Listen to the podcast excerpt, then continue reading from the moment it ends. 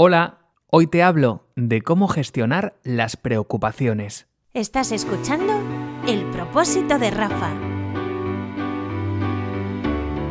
Entrevistas, consejos, charlas, experiencias, con el objetivo de que te sientas bien. La vida es muy fácil, muy sencilla, pero nosotros mismos la complicamos. El problema es que hay que saber cuáles son esas llaves, ¿no? Cómo abrir eh, pues esas cajas que nos hacen la vida más fácil. Dicen los expertos que la pandemia ha incrementado bastante nuestras preocupaciones, seguramente por cosas en las que antes ni siquiera habíamos reparado. Hoy nos vas a dar algunas claves, ¿no? Para gestionar esa preocupación. Pues sí, porque fíjate, dicen los psiquiatras, eh, Tony, y me parece un dato muy importante para tener en cuenta, que el 93%, atención, el 93% de las cosas que nos preocupan no llegan a ocurrir nunca, solo ocurren en nuestra mente, en nuestra cabeza. ¿Esto qué significa? Que nosotros eh, se puede trabajar de muchas formas, pero desde el coaching siempre eh, ponemos la mirada en el futuro, no en el pasado. Entonces, en una sesión de coaching siempre le preguntamos al cliente, esto que me cuentas, ¿para qué te sirve. Si tú te das cuenta, en el matiz de las palabras se ve una diferencia muy importante. Y es que si yo te pregunto por qué, a ti te lleva hacia el pasado. Si te pregunto para qué, el mismo para ya te está llevando hacia el futuro. Por lo tanto, si hablamos de la preocupación, ya solamente, fíjate, eh, la palabra preocuparse, si la dividimos, eh, estaríamos hablando de pre ocuparse, es decir, de ocuparse de algo antes de tiempo. Por lo tanto, nos estamos yendo al pasado. En coaching decimos que las palabras importan, porque el lenguaje crea y destruye. Yo te puedo decir con dos palabras te quiero y te puedo decir te odio y la emoción que provoca en ti, como verás, es totalmente diferente. Por lo tanto, hay que jugar con las palabras y hay que tener en cuenta que nuestro lenguaje está cargado de significado. En periodismo lo vemos, pero en el coaching aún más es mucho más importante.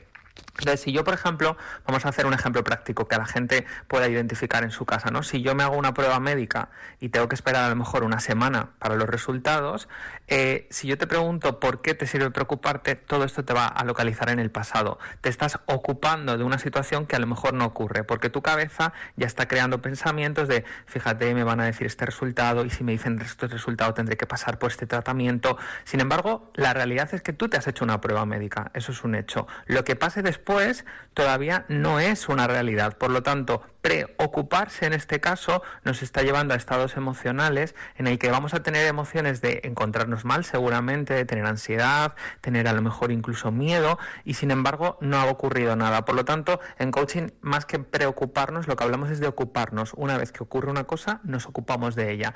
Por lo tanto, la preocupación como anticipación en este caso nos sirve para crear ese contexto que a lo mejor ocurre, pero que siempre preguntamos, ¿para qué te está sirviendo? ¿Para qué te sirve a ti preocuparte de eso? Y cuando lo analizas, seguramente te das cuenta de que no te está sirviendo para nada, que no es algo funcional ni práctico. Bueno, yo creo que hemos aprendido ya para empezar algo muy importante, el saber qué nos tenemos que, preguntar cuando eh, tenemos esa ansiedad, cuando tenemos esa preocupación o cuando nos sentimos eh, mal, porque eso cambia, fíjate, lo que, lo que cambia las cosas y, y cómo nos da la vuelta a la cabeza, que es muchas veces lo que tenemos que hacer, darle la vuelta y colocar las cosas en su sitio. Sí, además eh, te voy a proponer un ejercicio, Toñi, a ti y a todos los oyentes que nos estén escuchando ahora. Un ejercicio sencillo, venga. Piensa una situación del pasado importante que ya haya pasado en tu vida que te preocupara. Una vez que has pensado en esa situación, y si puedes contarla en un papel, piensa, ¿se llegó a cumplir lo que te preocupaba? Y en caso de que se cumpliese o no se cumpliese, ¿de qué te sirvió preocupar? Analízalo.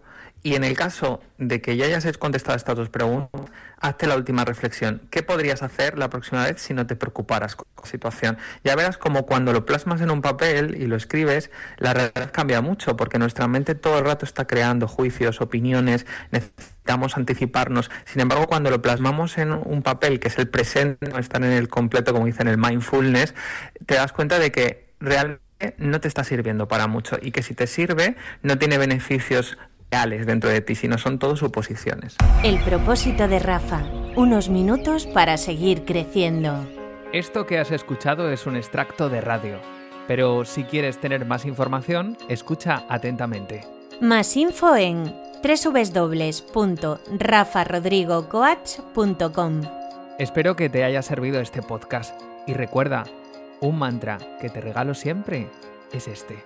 Si no puedes cambiar una situación, Cambia tú y todo cambiará.